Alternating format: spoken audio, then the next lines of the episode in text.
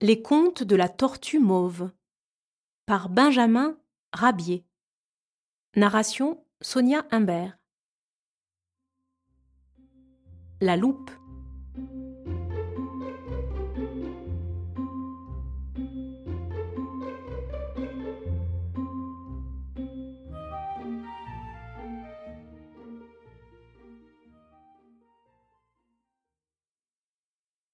Un jour, un lapin trouva dans l'herbe la loupe d'un entomologiste.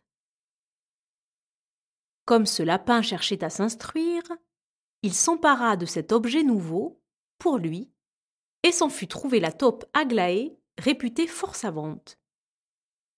Il savait qu'auprès d'elle, il serait renseigné. Mais c'est une loupe, dit la petite rongeuse en regardant de près l'instrument. Vois toi-même. Quand, au travers de la loupe, le lapin aperçut la tête de la petite Aglaé vingt fois grossie, il poussa un cri d'effroi. Mais vite, il se ressaisit et pensa.